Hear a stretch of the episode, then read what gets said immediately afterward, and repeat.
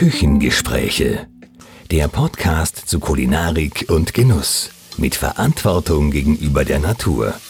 Mit Küchenfreundin Easy und spannenden Gästen zum Thema Essen.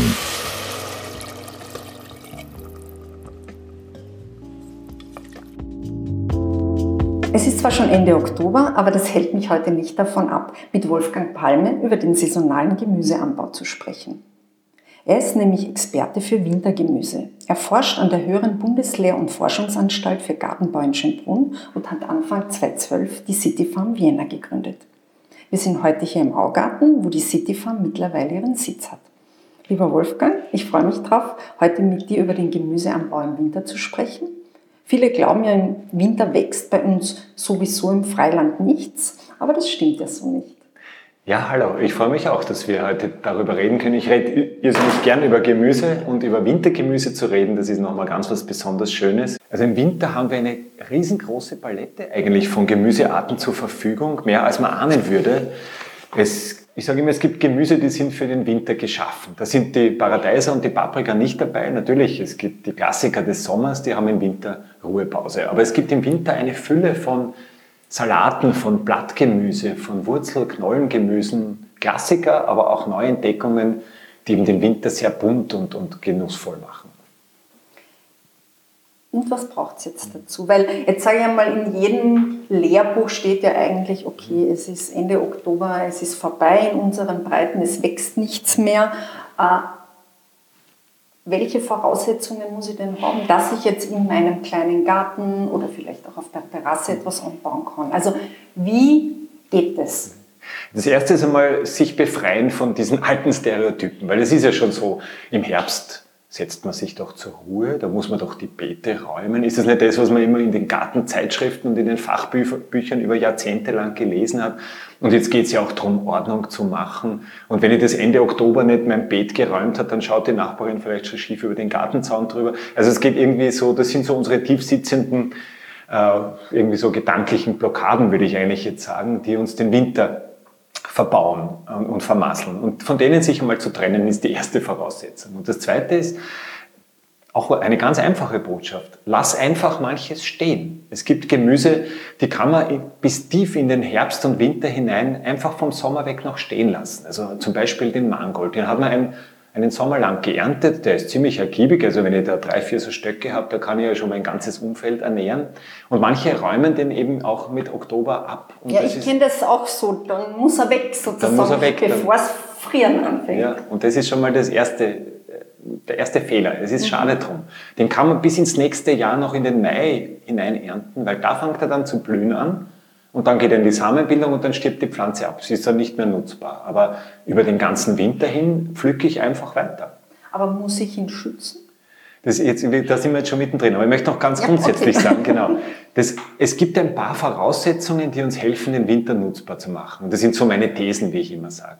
Und das erste ist, Winter ist zwar also im Winter ist ja keine Hauptwachstumszeit. Das kann ja niemand behaupten. Also es ist schon so, dass im Winter durch verschiedene meteorologische und, klimatische ähm, Gegebenheiten das Pflanzenwachstum sich sehr stark einschränkt. Und da ist der Frost ein Thema, aber uns fällt halt immer zuerst der Frost ein, wenn wir über den Winter denken und wenn wir den, ja, den Winter so uns vor Augen stellen. In Wirklichkeit sind, ist es eher der, der Lichtmangel, der das Wachstum einschränkt und hemmt. Also im Winter wächst die Pflanze langsamer und nicht so ergiebig.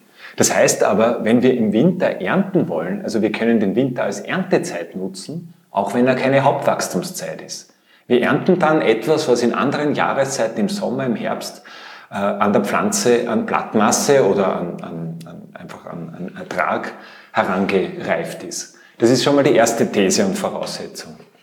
Und die zweite, das ist, das ist eigentlich eine der wichtigsten Erkenntnissen, die wir überhaupt gewonnen haben über diese 13, 14 Jahre, wo ich mich jetzt mit dem Wintergemüsebau intensiv beschäftige, versuchsmäßig. Viele Gemüsearten sind frostfester, als wir ihnen das jemals zugetraut haben. Und das hat uns selbst so erstaunt und immer wieder so verblüfft, kann man sagen, dass diese Gemüse sich nicht an die Fachliteratur halten. Wir haben da manchmal solche äh, auch äh, vielleicht Lehrbuchwissen im Hintergrund, wo wir äh, da lesen, wo, wo, wie viel hält ein Salat aus, wie viel kann man einem, ähm, einem Radieschen zutrauen? Was ist das Frosthärte Untergrenze einer Karotte? Und das stimmt mit der gelebten Realität eigentlich nicht überein. Und das hat uns eigentlich wirklich erstaunt. Es gibt so, es gibt wenig Wissen dazu. Wir mussten ins 21. Jahrhundert ankommen, um die frosthärte Grenzen unserer gängigen Kulturpflanzen kennenzulernen. Ist es nicht seltsam? Wir wissen, wir wissen irgendwie über den Salat als Pflanze alles. Wenn ich jetzt äh, sage, zum Beispiel, wie viel Milligramm Nitrat würde der, wenn er in vitro gewachsen ist, aus dem Substrat, dem, aus dem Gel der, der Petrischale entziehen? Da kann ich so einen Stapel Literatur auf den Tisch legen. Aber wenn ich frage, wo liegt die Frosthärtegrenze dieses selben Salats, da finde ich nichts mehr. Oder wenn ich was finde, dann wird diese Pflanze maßlos unterschätzt. Da steht dann drin minus drei Grad. Und wir haben jetzt nun dieses Beispiel noch weiter auszuführen. Wir sind draufgekommen, dass normale Gartensalate, wie wir sie kennen, Eichblatt, Lollo-Salate, bis unter minus 11 Grad frosthart sind. Das haben wir irgendwie ausgeblendet, das haben wir noch nie erforscht. Ich sage das jetzt auch etwas wissenschaftskritisch, weil das auch in meine eigene Zunft hineingeht. Es ist eigentlich wir, haben, wir erwarten uns immer die Antwort auf alle Fragen aus der Technik, aus der Technologie. Wir bauen halt geheizte Gewächshäuser, jetzt auch belichtete, lieber als dass wir mal draufkommen, was das biologische Potenzial in der Pflanze selber ist. Und das finde ich eigentlich beschämend, muss ich ehrlich sagen. Also wir sind draufgekommen, viele Gemüse sind sehr viel frosthärter, als wir ihnen das jemals zugetraut haben. Und dieses biologische Potenzial gilt es im Winter schamlos auszunutzen. Gell? Und das ist das Schöne daran, dass wir da uns auf die Pflanze verlassen können, dass wir sie als Partner an unserer Seite haben im Winter. Wir müssen sie nicht drüber retten, weil das ist jetzt auch so eine beruhigende Botschaft. Wenn Pflanzen nicht mit allem ausgerüstet wären, was sie brauchen, um über den Winter zu kommen, dann wären sie auf diesem Planeten nicht so erfolgreich. Gell? Weil wir haben zwei Drittel der Landoberfläche der Erde ist winterlichen Fäusten ausgesetzt. Also die sind nicht besonders beeindruckt, die Pflanzen, wenn es einmal unter 0 Grad runterfriert. Die haben das, was sie brauchen. Wie, ich möchte jetzt keine Vorlesung halten über Pflanzenphysiologie, was sich dann nein, nein, das Gewebe wird jetzt auch ein bisschen zu weit führen, ja. aber, aber grundsätzlich die Erkenntnis, Frost bringt die Pflanzen nicht um. Genau, also die richtigen natürlich, die, die in diese Jahreszeit passen. Und das ist jetzt eben auch eh schon so eine, so eine wichtige Botschaft. Es passt halt nicht jede Pflanze in jede Jahreszeit. Wir leben in einem, in einem Klima, das von den Jahreszeiten geprägt ist. Ich meine, es gibt ja auch tropische Weltgegenden, da schaut die, das Leben natürlich ganz anders aus. Da gibt es diese Art von Rhythmus nicht. Aber da, wo wir leben, haben wir eine botanische Ausstattung, auch eine Nutzpflanzen, ein, ein, ein Sortiment zur Verfügung, mit dem wir rechnen können, weil die in diesem Rhythmus der Jahreszeiten mit diesem Gang auch zurechtkommen. Vom Frost Gehen wir aber weiter. Es gibt ja sozusagen, das ist, schon einmal die gute Nachricht, es gibt frostbeständige Pflanzen, die jetzt nicht nur im exotischen, fernen Ländern wachsen, sondern auch bei uns. Aber was, was brauche ich noch? Ich meine, welche Sorten sind's? Wann muss ich sie aussehen? Wann muss ich sie einsetzen, wenn es Setzlinge sind oder sind es Samen? Also wann muss ich, wenn ich jetzt ein privat gärtnere, für mich zu Hause eigentlich damit starten und auf was muss ich mich noch einstellen? Welche Schädlinge? Im Winter ist es nass. Ist das jetzt, wenn man in, in Österreich habe ich auch nicht überall die gleiche die gleichen klimatischen Bedingungen, welche Unterschiede gibt es da zu beachten? Also was wäre so dieses Rüstzeug, was du so einem Hobbygärtner mitgeben würdest? Ja, also das sind ganz, ganz wichtige Fragen, die du jetzt angesprochen hast, weil das ist nämlich schon das, ein erstes Geheimnis erfolgreichen Wintergärtnerns, ist der richtige Zeitpunkt. Und da muss jetzt auch gleich eine, eine sehr plakative Botschaft loswerden. Bitte drehen Sie niemals die Samensackeln um und nehmen Sie diese Tabellen, die da drauf gedruckt sind, wirklich nicht ernst. Die blenden den Winter nämlich aus. Da kommt der Winter nicht vor. Also dieses, wann muss ich was aussehen, was hinten am Samenpackel immer so aufgezeichnet ist mit schönen übersichtlichen kleinen äh, Grafiken, das kann man gleich mal vergessen. Weil wir müssen eben den richtigen Zeitpunkt für Aussaat, also Anbau oder Aussaat oder für die Pflanzung von Jungpflänzchen, bei mir im Hochbeet oder im Garten, im Gartenbeet, die muss ich sehr, sehr genau wählen, damit ich dann punktgenau im Winter ernten und da haben wir uns jetzt wirklich viele, viele Jahre uns damit beschäftigt und haben gesagt, ja, wann muss ich jetzt zum Beispiel einen Salat setzen, den ich zu Weihnachten ernten kann? Es ist ja wunderschön, wenn ich am Weihnachtstag, bevor die ganze Verwandtschaft, sechs Leute, ne, dann zum Besuch ja, kommen, jetzt sechs im Moment. sich dann rund um den, äh, die Tafel Platz nehmen, wenn ich da eine frische Schüssel Salat auf den Tisch setzen möchte, mit dem ganz frisch aus meinem Hochbeet geernteten Salat. Das ist ein feierlicher Moment. Aber da muss ich rechtzeitig ja, es ist Eh nichts, was man eigentlich so kennt und deswegen finde ich es ja so besonders faszinierend, dass das geht. Also ja, das geht. ist toll, ja. Also viele Jahre machen wir das genau so zu, zu Weihnachten bei uns zu Hause und die muss man zum Beispiel schon Ende September muss man die Pflänzchen schon ins Beet setzen damit die dann im Dezember fertig sind. Und welche Sorten wären das jetzt zum Beispiel bei Salat? Bei Salat, um bei dem Beispiel eben zu bleiben, da geht es eher um rosettenbildende Sorten, also um diese äh, offenen Blattsalate, um Eichblattsalate, Lollo-Salate, grün oder rot, um diese ganze Gruppe der Batavia-Salate, wie die Fachleute auch sagen. Das sind eben nicht die Kopfsalate und die Eissalate, die ja eben zu einem Kopf schließen. Die sind im Winter nicht so gut untergebracht, weil so ein fertig geschlossener Kopf dann noch empfindlicher also ist. Also das heißt, die offenen Sorten, offen wachsenden Sorten, genau. da geht's besser. Ja, die grünen sind schneller als die roten. Ich meine, das liegt in der botanischen, mhm. äh, ganz logisch in den, in den Gegebenheiten. Aber es lassen sich alle Farben da auch aufs Beet bringen und dann in die Schüssel natürlich. Also, und natürlich haben wir viele Sortenversuche gemacht über die Jahre. Es eignen sich manche Sorten besser. Das ist nicht eine Frage des Überlebens und, und, und Erfrierens, sondern eher, wie schnell wachsen sie, wie ergiebig sind sie, wie, wie groß ist der Kopf dann, der in dieser Jahreszeit wächst oder die Rosette. Äh, da unterscheiden sich die Sorten manchmal doch ziemlich deutlich, aber man kann nichts falsch machen, wenn man einfach so einen grünen Eichblattsalat aufs Hochbeet setzt, die sonst für Frühling und Herbst gedacht sind, nicht also die Sommersalate. Ich, ich, ich sozusagen, ich setze Ende Sommer und ich ernte dann im Dezember. Also ich ernte, also ich setze im, im, im Herbst, würde ich sagen. Also Ende September wird ja. gepflanzt, dann ist im Dezember fertig. Okay. Und das führt mir eben zu diesem einen Spruch, der mir so gut gefällt, der stammt von einem französischen Impressionisten. Der hat einmal gesagt, der Herbst ist der Frühling des Winters. Und mir, das, das spricht zu mir Bände und das passt punktgenau aufs Wintergärtnern. Und zwar insofern, den Herbst muss man wirklich nutzen als Jahreszeit. Da muss ich vorausdenken. Manches muss ich sogar schon im Sommer beginnen. Also für, für, für einige Gemüsearten beginnt der Winter im Sommer. Zum Beispiel das Kohlgemüse oder die Zichorien. Die haben eine relativ lange Entwicklungszeit. Die muss ich schon Ende Juli pflanzen, Anfang August setzen. Äh, und setzen heißt, ich muss schon vier Wochen früher anfangen, mit der Aussaat ein Jungpflänzchen heranzuziehen. Weil das ist leider auch so eine Gegebenheit. Viele Gärtnereien gibt es noch nicht, die punktgenau Jungpflänzchen anbieten, die dann fürs Winter geeignet sind. Das heißt, da muss ich wirklich selber. den ganzen Prozess selber machen, weil ich die Pflanzen die Jungpflanzen gar nicht bekomme, weil die Gärtner auf das noch nicht eingestellt sind. Wir haben heuer äh, im September den ersten Wiener Winterjungpflanzenmarkt veranstaltet in der City Farm. Das war wirklich an den Wochenenden des Septembers. Es gibt Salate, Salatkräuter haben wir da angeboten. Das war, da sind wir wirklich sehr, sehr gut besucht worden. Und es ist sowas wie noch eine Nische, noch was ganz ein Pionierversuch, das an die Leute zu bringen. Aber wenn ich sensibilisiert bin und im Winter gärtnern möchte, dann täte ich mir halt schon viel leichter, wenn man da schon fertige Pflänzchen kaufen kann. Und das werden wir ganz sicher nächstes Jahr auch wieder noch viel größer veranstalten.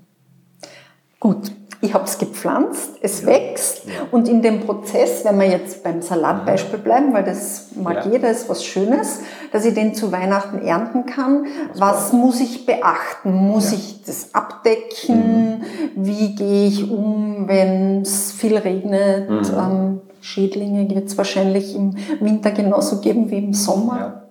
Das sind, das sind ganz wichtige Fragen. Also es gibt grundsätzlich zwei Gruppen von Gemüse für den Winter.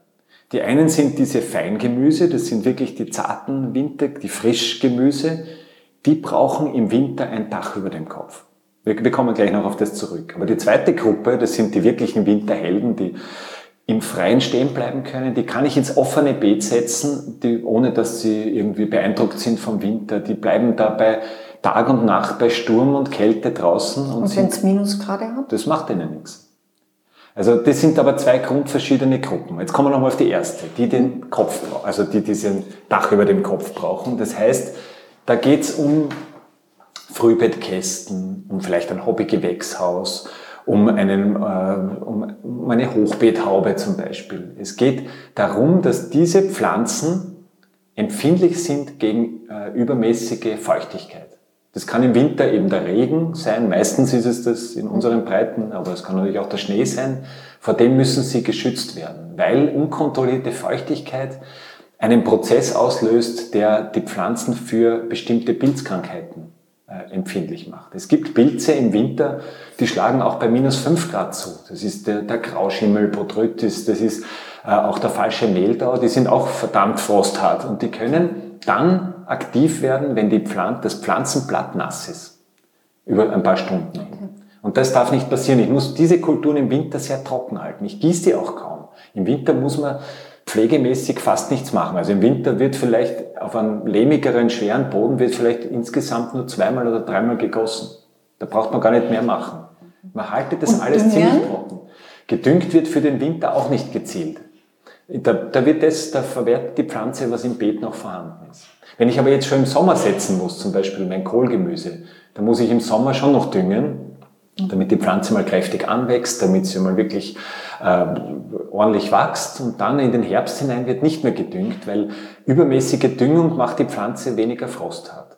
Übermäßige Stickstoff. Aber das heißt ja dann auch ein bisschen, das ist ja Gärtnern für Faule. Ich muss ja eigentlich, ich muss nichts gießen, ich muss nichts Genau. dünnen, ich muss eigentlich nur schauen, dass es schön abgedeckt ist. Also wenn ich jetzt bei den zarten Salatpflänzchen Genau. bleibe und zu Weihnachten darf ich dann meine Ernte einfahren. Genau so ist es. Also man muss dann, eins ist noch wichtig bei diesen geschützten, es gibt ja so Frühbeetkästen in allen Gartenmärkten zu kaufen oder Hochbeethauben passen manchmal wirklich punktgenau auf das Hochbeet einer bestimmten Fabrikation, das man sich vielleicht zugelegt hat. Man kann da vieles auch selber basteln, aber eins ist ganz wichtig.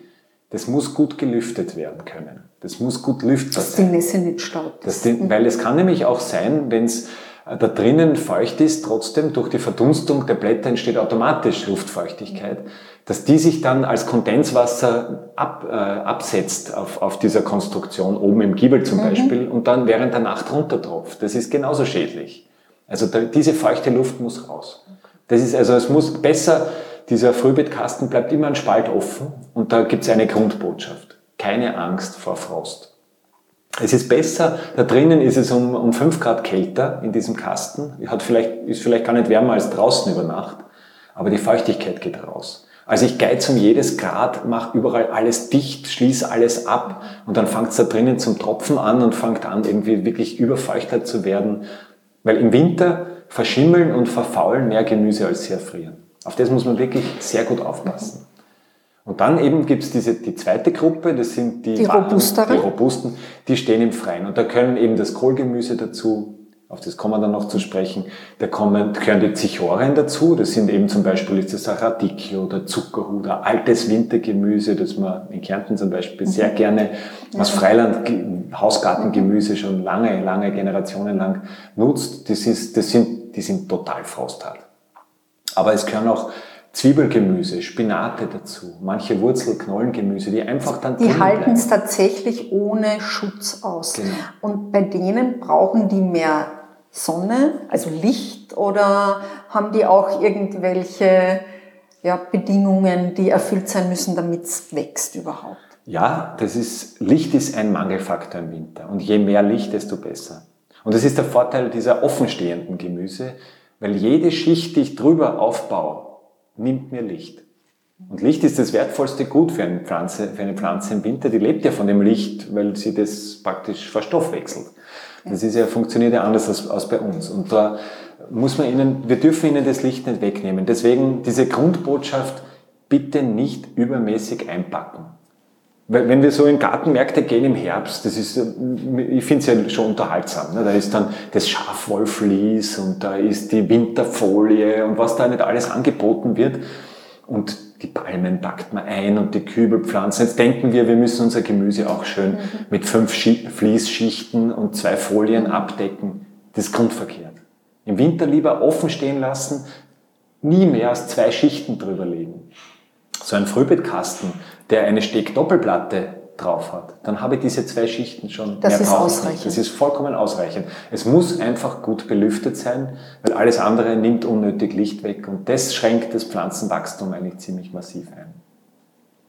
Ja, das klingt ja super. Da, da stellt sich ja mir unmittelbar die Frage, warum machen das nicht mehr Gärtner professioneller? Auch wenn man jetzt denkt, Corona im Frühjahr war ja das Thema der ganzen Regionalität, Selbstversorgungsgrad in Österreich ja ein, ein großes Thema und äh, man könnte ja eigentlich dann den Winter, der ja auch ein halbes Jahr, sage ich jetzt einmal, dauert ungefähr, ja. besser nutzen. Wäre ja. das eine Möglichkeit, da der Landwirtschaft nicht an Boost zu geben, um das jetzt mal so auszudrücken? Genau, das ist mein Anliegen seit über zehn Jahren mittlerweile und es ist ein hartes Pflaster, muss ich sagen. Ich frage mich, ich stelle mir genau dieselbe Frage. Wir haben hektargroße Folientunnelflächen in unserem Land, zum Beispiel im Seewinkel, in der Südoststeiermark, die stehen im Winter leer. Und daneben bauen wir riesengroße Gewächshausanlagen, die dann geheizt, belichtet und computergesteuert sind, damit wir von Jänner bis Dezember äh, da drinnen Paradeiser anbauen können, als Ganzjahreskultur. Was überhaupt nicht nachhaltig ist. Was überhaupt nicht nachhaltig ist. Und dieser, diese, dieser Wahnsinn, da möchte ich fast sagen, da, der erschließt sich mir auch überhaupt nicht. Also ich bin wirklich massiv unterwegs, auch in Fachkreisen bei Gärtnern, um diese Botschaft rüberzubringen, das ist nämlich eine ganz interessante Botschaft. Alles, was ökologisch ist, in diesem Sinne, ist auch ökonomisch.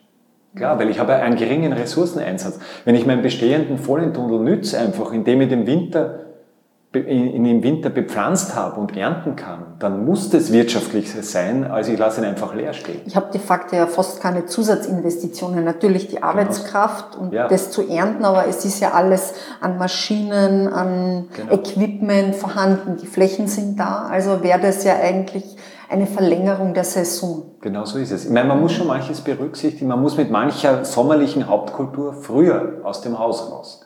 Ich muss wirklich schauen, dass ich Mitte September anfange, meine, meine Paradeiser zu räumen, damit ich Ende September mit dem Salat rein kann. Und das fällt manchen unendlich schwer, nicht nur den Hobbygärtnern in ihrem kleinen Gewächshäuschen, sondern auch den Profigärtnern. Aber was, was macht das so schwierig für Sie? Weil die im Herbst noch ernten könnten. Ich kann einen Paradeiser kann ich jetzt bis Ende Oktober noch stehen lassen und ich habe noch zweieinhalb Früchte drauf. Und man glaubt, da kommt noch was runter. In Wirklichkeit kommt da nicht mehr viel runter. Und ich sage auch den Profigärtnern immer, bitte nehmt's ab, was noch drauf ist. Auch meinetwegen grün, das kann man nachreifen. Und der Geschmack ist letztlich auch nicht schlechter, als wenn man es an der Pflanze ausreifen lässt. Räumt es rechtzeitig aus, damit ihr den Winter nicht versäumt. Mhm. Und damit die Flächen zu nutzen. Ja. Genau.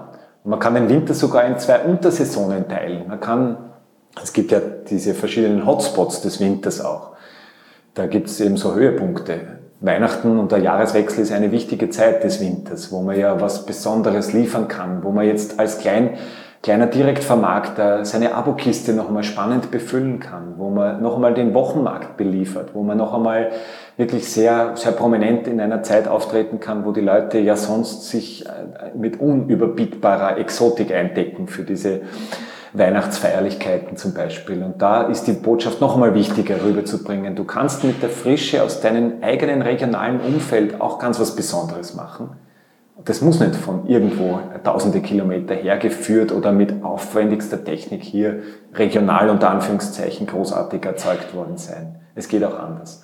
Und das zweite ist der ausgehende Winter. Wenn ich den auch noch nutzbar mache, diese Schnittfeld zum Frühling, Februar, März, der, wo die Sehnsucht nach frischem Grün schon so groß wird, wo, wo eigentlich wirklich die Lager alle, die Lagerbestände ausgeräumt sind. Da geht es darum, noch einmal einen frischen Impuls zu setzen. Und das kann man sogar machen, indem man nach Weihnachten noch einmal frisch anbaut. Da könnte ich noch einmal setzen. Ja, also ich kann noch mal setzen. Aber andere, andere Sorten und andere Gemüsearten, oder? Ich kann zum Beispiel also nach dem Jahreswechsel noch mal Radieschen sehen in diesen mhm. Folienhäusern, in diesen kleinen, auch zu Hause im, im Frühbeetkasten. Ich habe zu Weihnachten meinen Salat geerntet. Jetzt ist die Fläche wieder frei. Jetzt kann ich nach dem Jahreswechsel sehe ich dort Radieschen aus. Die keimen vielleicht am Anfang nicht, weil es noch zu kühl ist, aber sie keimen zum erstmöglichen Zeitpunkt, wenn es für sie passt. Und dann geht sich das, das kann ich versprechen, bis Ende März noch aus, Radieschen zu ernten. Ja, das ist ehrlich gesagt ein schöner Gedanke, ja, ja. gerade in der Jahreszeit, wo man ja nach frischem, ja sowieso irgendwie immer diesen genau.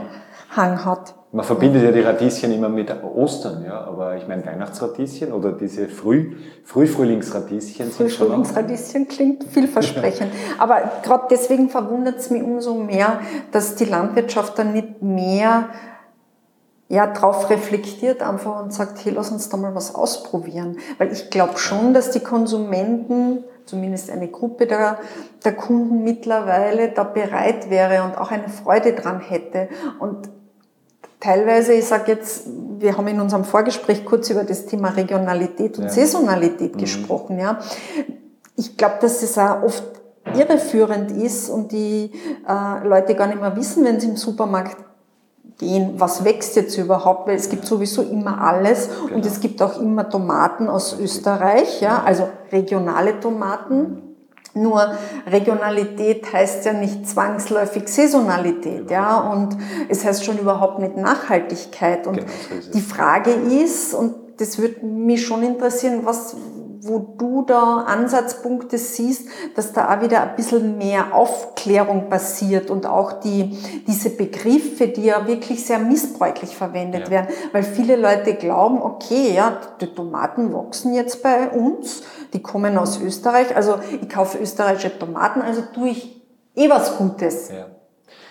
Das ist, das ist die Grund, eigentlich der Grundvorwurf, den ich an, diese, an den ganzen industrialisierte Produktion und Vermarktungsmaschinerie richte, auch in unserem Land, ist, dass man eigentlich äh, die Kunden, die Kundinnen und Konsumentinnen, die da äh, im, bedient werden, eigentlich völlig abkoppelt von dem Entstehungsprozess. Und mit ein paar schönen Botschaften und Halbwahrheiten, muss man sagen, abspeist und eigentlich damit eine anonymisierte Vorgeschichte, eine bisschen vernebelte bietet, die uns völlig abgekoppelt hat. Und das ist eigentlich, diese Anonymisierung des Supermarkts ist ein Grund dafür, dass wir den Bezug verloren haben. Wir haben, wir wissen die Entstehungsgeschichte nicht mehr. Wenn wir in einen Supermarkt gehen, dann ist es, sage ich immer, die einzige gärtnerische Tätigkeit, die Packung aus dem Regal zu pflücken. Das ist irgendwie alles, was übergeblieben ist von dieser Vorgeschichte. Und deswegen finde ich, liegt so ein großes Potenzial in der Direktvermarktung, auch in neuen Formen der Direktvermarktung drinnen. Warum? Weil da wieder ein Brückenschlag entsteht zwischen produzierenden und konsumierenden Teilen mhm. unserer Gesellschaft. Wir gehören alle zur selben Gesellschaft dazu. Aber wir haben uns so auseinanderentwickelt, dass wir uns eigentlich gegenseitig nicht mehr verstehen. In jeder, in jede Richtung. Also ich merke das auch in diesen Gärtnerkreisen, in, den, in der typischen Landwirtschaftsszene. Da ist man nicht dort, wo die Leute in der Gesellschaft sind. Man lebt in einer eigenen Blase, wie man halt immer so schön mhm. sagt. Und auf der anderen Seite auch, wir haben halt in Bezug zum, diese unter drei Prozent landwirtschaftlich Tätigen in unserer Gesellschaft, die, denen begegnen wir nicht mehr. Und jetzt braucht es wieder diese, einfach diesen Wochenmarkt oder die CSA, diese solidarischen Systeme, mit denen wir einfach wieder partizipieren können. Ich finde es so wichtig, diesen partizipativen Ansatz wieder Anteil nehmen gegenseitig an den, äh, an den Dingen, die den anderen beschäftigen. Und dann entsteht ein, ein Bewusstsein. Dieses Bewusstsein, das kann ich nicht mit einem Label erreichen. Also du glaubst, eine Kennzeichnungspflicht zu sagen, okay, Tomaten, Glashaus, beheizt, beleuchtet, was auch immer, wäre zu wenig. Die Leute lesen es auch nicht. Sie greifen hin, wenn es es gibt. Also, also, vielleicht, wenn man das im Ampelsystem, was ja jetzt sehr, sehr in ist, also wenn man jetzt im Ampelsystem sowas macht, dass man mit diesen Rot, Gelb, Grün vielleicht auf, eine sehr, auf eine sehr intuitive und plakative Weise, aber dann ist die Frage nach den Kriterien, stellt sich dann auch natürlich sofort wieder. Aber noch besser ist es, die, den Leuten wieder äh, die Chance zu geben, das Erlebnis, das drinsteckt in diesem Lebensmittelentstehungsprozess, das wieder zugänglich zu machen. Und das war ja der Ansatz, warum ich überhaupt die City Farm gegründet habe. Ich wollte mich nicht nur in diesen Fachkreisen bewegen. Ich meine, das ist spannend, aber es gibt in Österreich, die Fachszene ist sehr überschaubar.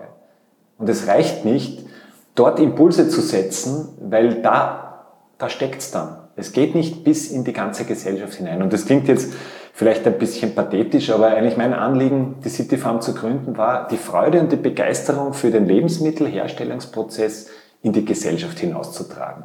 Ja, aber es ist ein schöner Grund und es ist ja aufgegangen. Ich meine, die City Farm ja. gibt es jetzt seit acht Jahren ja. und vielleicht magst du den Zuhörerinnen und Zuhörern kurz erzählen, was ihr denn alles so macht in der. City Farm. Ja, weil das ist, man jetzt ist Ende Oktober, ich war vorher mit dir draußen, ich meine, da wächst wie im Hochsommer, ja. Also zwar keine Tomaten, aber ganz viele andere wunderbare Gemüse, die dann nur so sprießen. Und ja, und ihr macht ja Workshops und Seminare. Vielleicht magst du es ein bisschen ausführen, ja. was denn hier so alles passiert. Na, sehr gerne. Es ist die City Farm, das, es klingt jetzt fast unspektakulär. Was wir eigentlich machen, ist, einen, einen Gemüseschau-Erlebnisgarten zu bieten, in dem man kommen kann, klein oder groß, Kinder und Erwachsene, um einfach die Freude und Begeisterung mit dem Gemüse mitzuwachsen, einfach spürbar zu, zu bekommen. Und das ist, wir gärtnern einfach mit Kindern und Erwachsenen. Und das, das klingt wirklich nicht spektakulär, weil man denkt sich, naja, wo, wo ist jetzt das Besondere dran? Aber das ist genau dieses, dieses Elementare, das da drinnen steckt in dem Lebensmittel. Das ist Kern unseres, unserer Existenz dass wir, wo wir den Bezug verloren haben, den wiederherzustellen. Wir wollen den Mensch, die Menschen so ein bisschen im übertragenen Sinn wieder an der Hand nehmen und in den Garten führen. Denn der Garten ist ein kleines Stückchen Landwirtschaft zum, zum Nacherleben. Wir haben keinen Schaugarten, wir haben einen Erlebnisgarten. Wir führen die Menschen einfach wieder ans Beet. Sie nehmen das Saatgut wieder in die Hände, sie streuen es in den Boden, sie sehen, wie es wächst. Sie können irgendwie dann bis hin, spannt sich natürlich der Bogen dann bis zur Ernte und bis zum Genuss am Teller. Und diesen ganzen Bogen wieder nachzuempfinden, nachzuerleben, das kann man in keinem Klassenzimmer vermitteln oder lernen. Und ich glaube, das ist so elementar. Wir brauchen, eigentlich müsste jedes Kind im, äh, im, im Zuge seiner ganzen Ausbildung einmal so im Garten gewesen sein. Wir haben äh, eben Schulklassen, Kindergruppen, die kommen zu uns jeden Tag. Wir haben Junior City Farmer, die kommen einmal im Monat wirklich während eines ganzen Schuljahres. Die betreiben dann auch ihre eigenen Beete bei uns.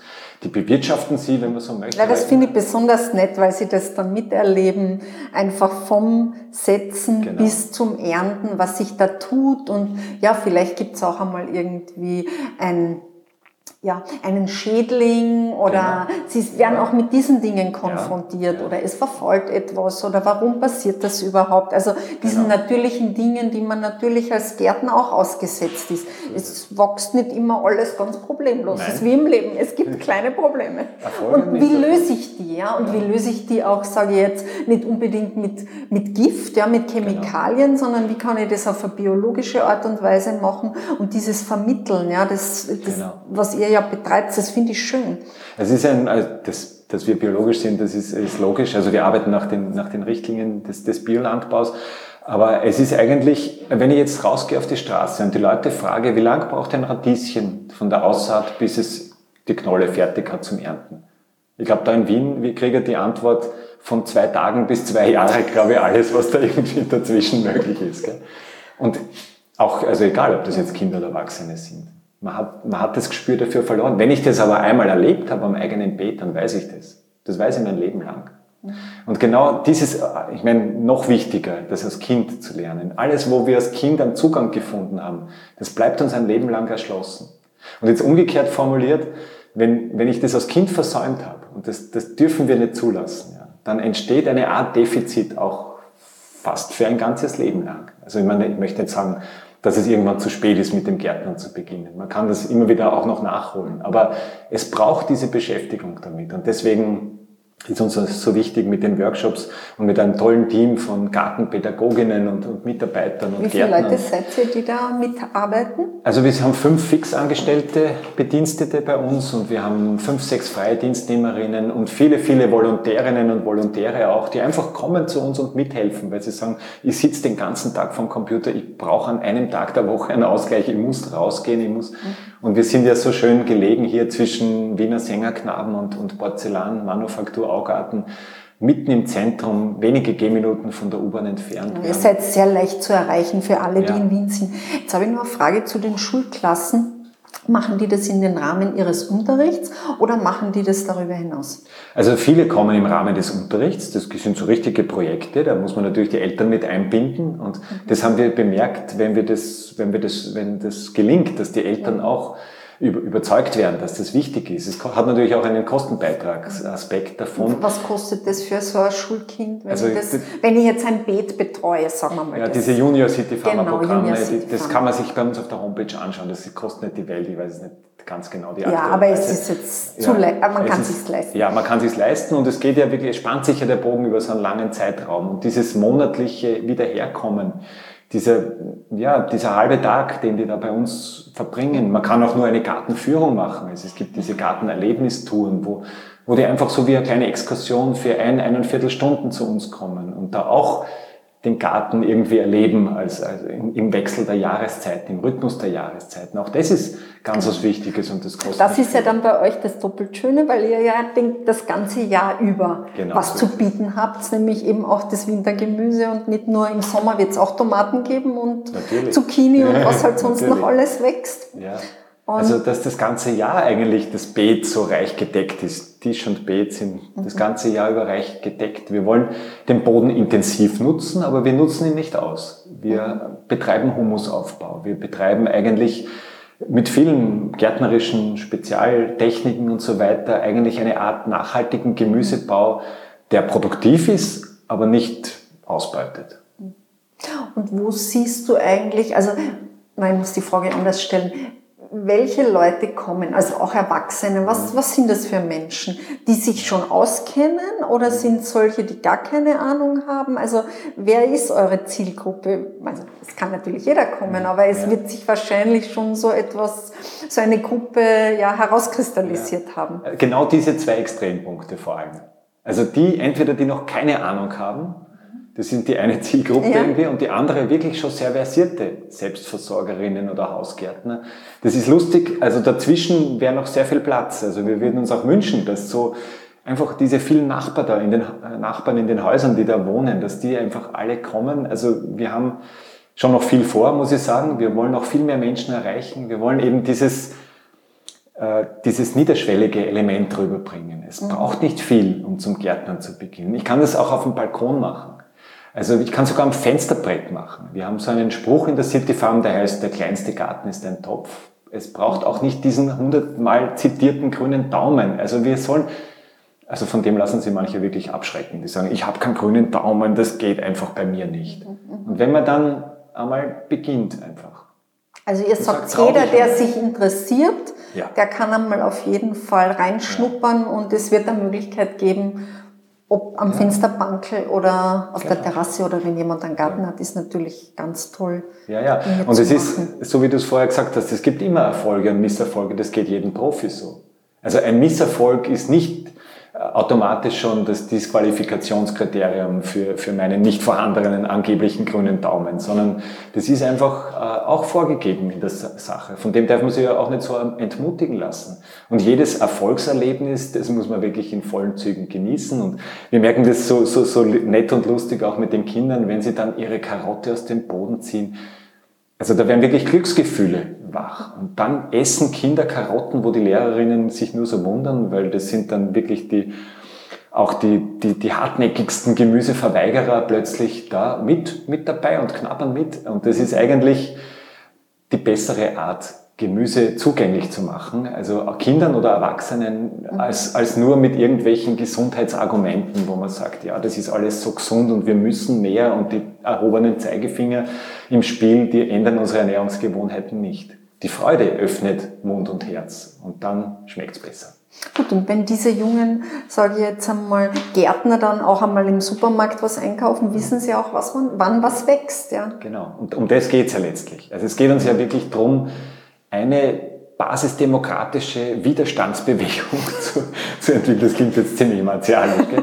aber schon ein bisschen. Es geht darum, dass wir hier auch uns von Grunde auf erneuern wollen und verändern wollen, zu unser aller Vorteil. Es wäre das Vorteil, der Vorteil für viele Profigärtner. Es können, können auch wieder kleine Betriebe vom Gemüsebau leben. Die müssen wieder leben können. Kleine Familienbetriebe. Ja, vor allem die Direktvermarktung. Gerade jetzt, wie, wie der Lockdown war wegen Corona, hat mhm. man es ja auch gemerkt, dass so Gemüsekistel und genau. wirklich diese Belieferung direkt vom Bauern, das ist ja richtig geboomt. Ja, ja genau. Und ich glaube, da ist sicher, weiß ich jetzt nicht, ob es in der Dimension erhalten geblieben ist, nicht. aber Nein, da ist, ist sicher viel Potenzial drinnen. Ja. Genau. Und es gibt schon eine große Gruppe an Menschen, die wollen wissen, wo kommt mein Essen her und wie ist das gewachsen oder wie ist ein Tier aufgewachsen. Genau. Also das wird schon immer wichtiger. Das wird wichtiger und wir spüren das natürlich als, als positive mhm. Schubkraft hinter uns in allem, was wir machen. Und das ist ja auch, wir sind ein Baselstein in diesem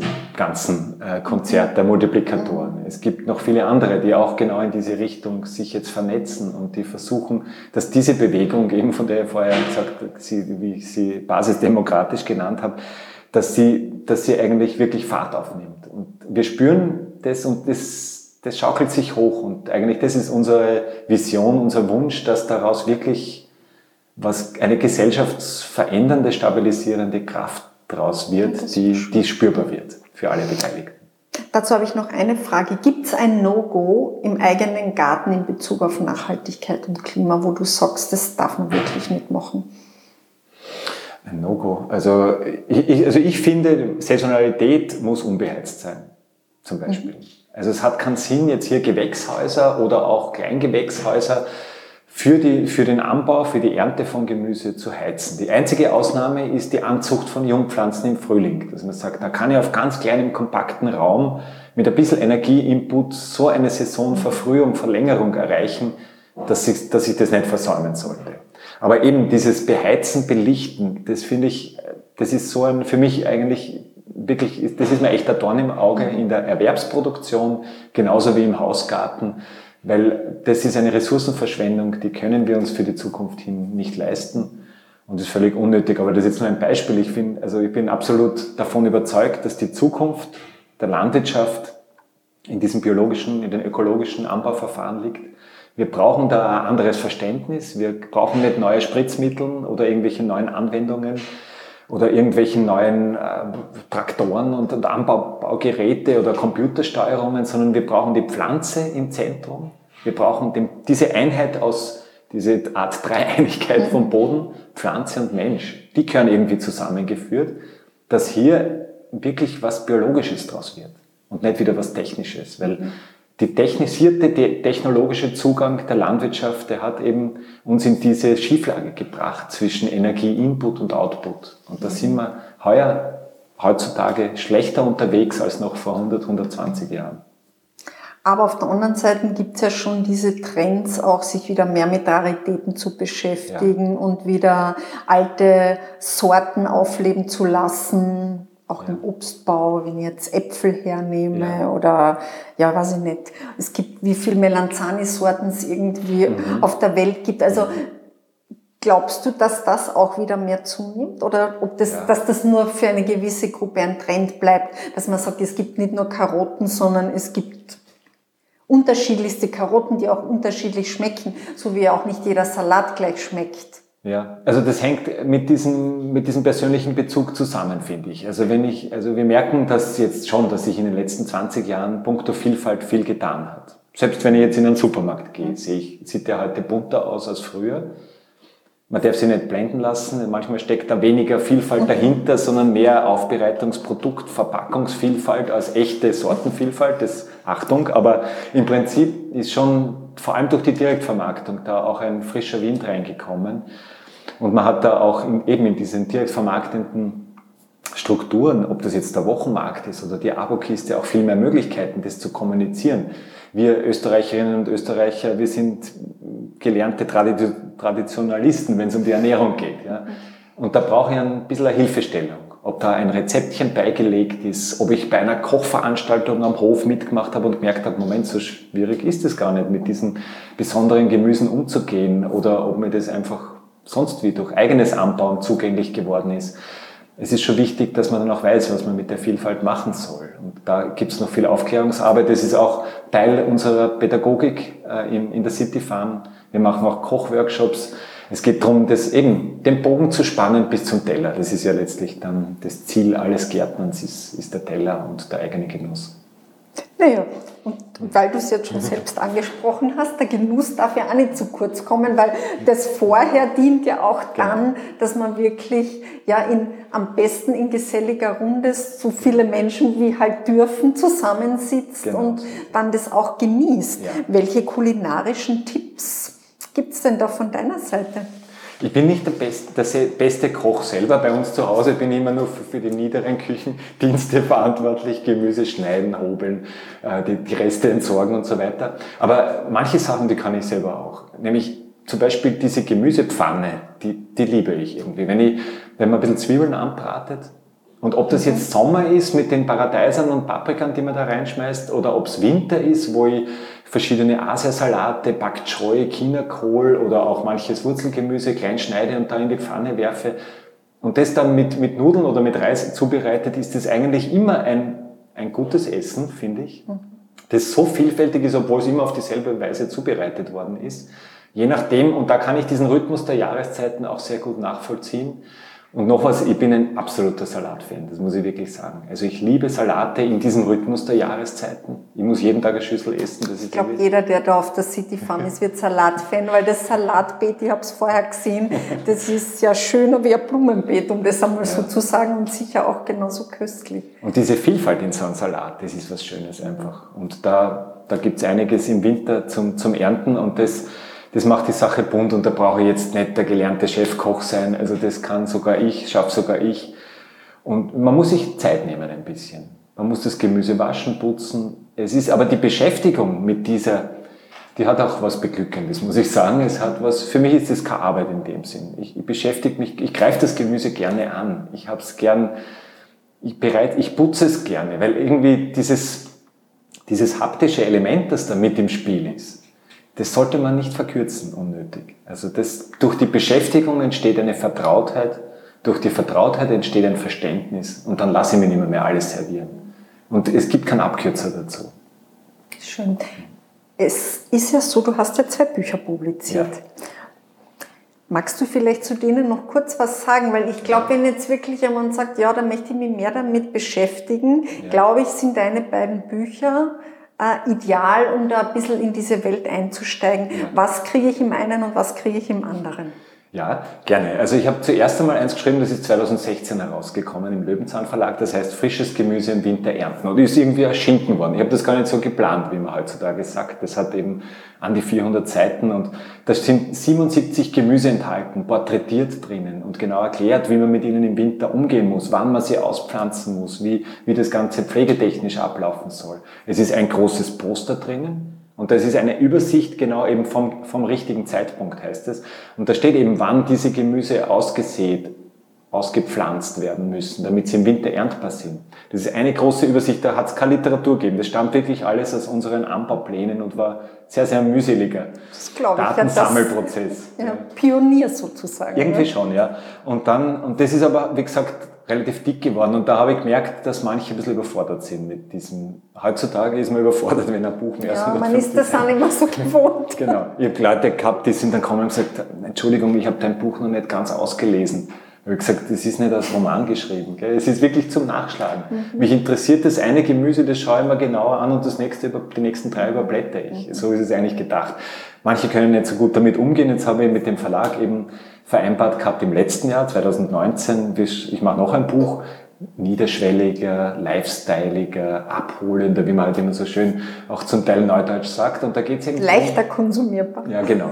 Da sind mehr Bilder drin, aber es sind auch 31 mhm. Porträts drinnen und es ist so ein Gang durchs Jahr. Was muss ich im Frühling machen, damit ich im nächsten Winter ernten kann? Was muss ich im Sommer machen? Was muss ich im aber Herbst auch machen? wieder bezogen auf Wintergemüse. Auch wieder nur auf Wintergemüse bezogen, genau.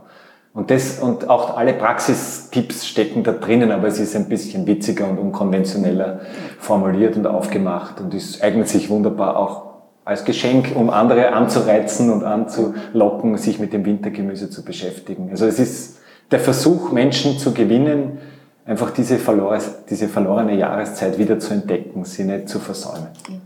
Und wer nicht lesen will, kann immer noch in die City Farm kommen ja, genau. und sich das auf der Website anschauen, was ihr gerade an Kursen und äh, ja, Veranstaltungen anbietet. Wir weil das ist ja eine, ja eine ganze, ganze Latte. Bevor wir unser interessantes Gespräch abschließen, muss ich dir die gleiche Frage stellen, die ich allen meinen Gesprächspartnern okay. stelle. Und es ist die Frage, was isst du eigentlich am liebsten? Gut, und es muss nicht notwendigerweise was mit Gemüse sein, es kann auch ein Kuchen sein. Nein, ich habe heuer meine Ernährung ziemlich radikal umgestellt, muss ich ehrlich sagen. Ich habe dann 20 Kilo abgenommen, aber es ist ein Nebeneffekt gewesen. Also ich habe wirklich, ich habe mich völlig getrennt von diesen industrialisierten Elementen aus meiner Ernährung. Ich war nicht grob fehlernährt, das kann man nicht sagen vorher, aber ich habe den Zucker ganz gestrichen, ich esse keine Fertigpackungen mehr und gar nichts, also was wirklich so industriell mhm. hergestellt worden ist. Und da wird man zurückgeworfen aufs Gemüse. Ich muss es einfach, ich weiß, ich bin da nicht objektiv, ja. aber ich muss sagen, es ist die spannendste Lebens, muss ich ganz objektiv jetzt als Wissenschaftler sagen, die spannendste Lebensmittelgruppe, die es gibt. Ja. Ganz unvoreingenommen. Also es ist, ich esse sehr gerne Gemüse, aber es gibt auch Gutes dazu. Also ich, ich mag sehr gerne Getreide, Getreideprodukte. Das ist eigentlich was Herrliches. Auch wenn es hier gewachsen ist, ist es was Schönes. Also diese ganzen Spezial-Sondergetreide, Einkorn, Emmergetreide, den, äh, oder den, den, diesen Getreidereis, den es da auch gibt. Das ist wirklich wunderbare Sachen, die man auch aus regionalem Anbau von Bauern am besten beziehen kann, auf sehr direktem Weg. Oder Erdäpfel als, als, so, als Elemente. Ich esse sehr gern Obst auch. Das, das ist irgendwie auch ein, eine wunderbare Sache.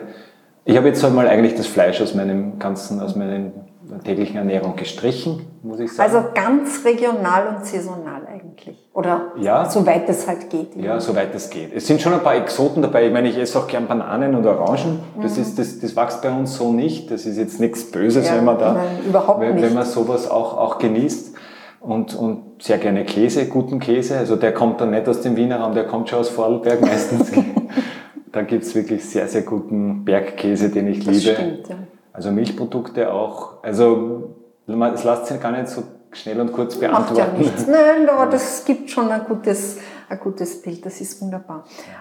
Wolfgang, ich danke dir ganz herzlich für dieses interessante Gespräch und ich glaube, das ist wirklich, für viele hat es heute neue Erkenntnisse gegeben und ja, dafür bin ich dir sehr dankbar und ja. alles Gute weiterhin mit der City Farm. Dankeschön. Ja, ich danke dir das, für das Gespräch, weil es ist wirklich schön, wenn man da so, so drüber zum Plaudern kommt. Und zum Schluss würde ich nur ganz gerne erzählen, ich habe da vor ein paar Jahren von, von, einem, von einer jungen Frau aus der Südsteiermark ein Mail gekriegt. Ja, und da steht drinnen, sie hat sich eigentlich ein kleines Hobbygewächshaus gekauft für die Tomaten und Ding. Dann ist ihr mein Buch in die Hände gefallen.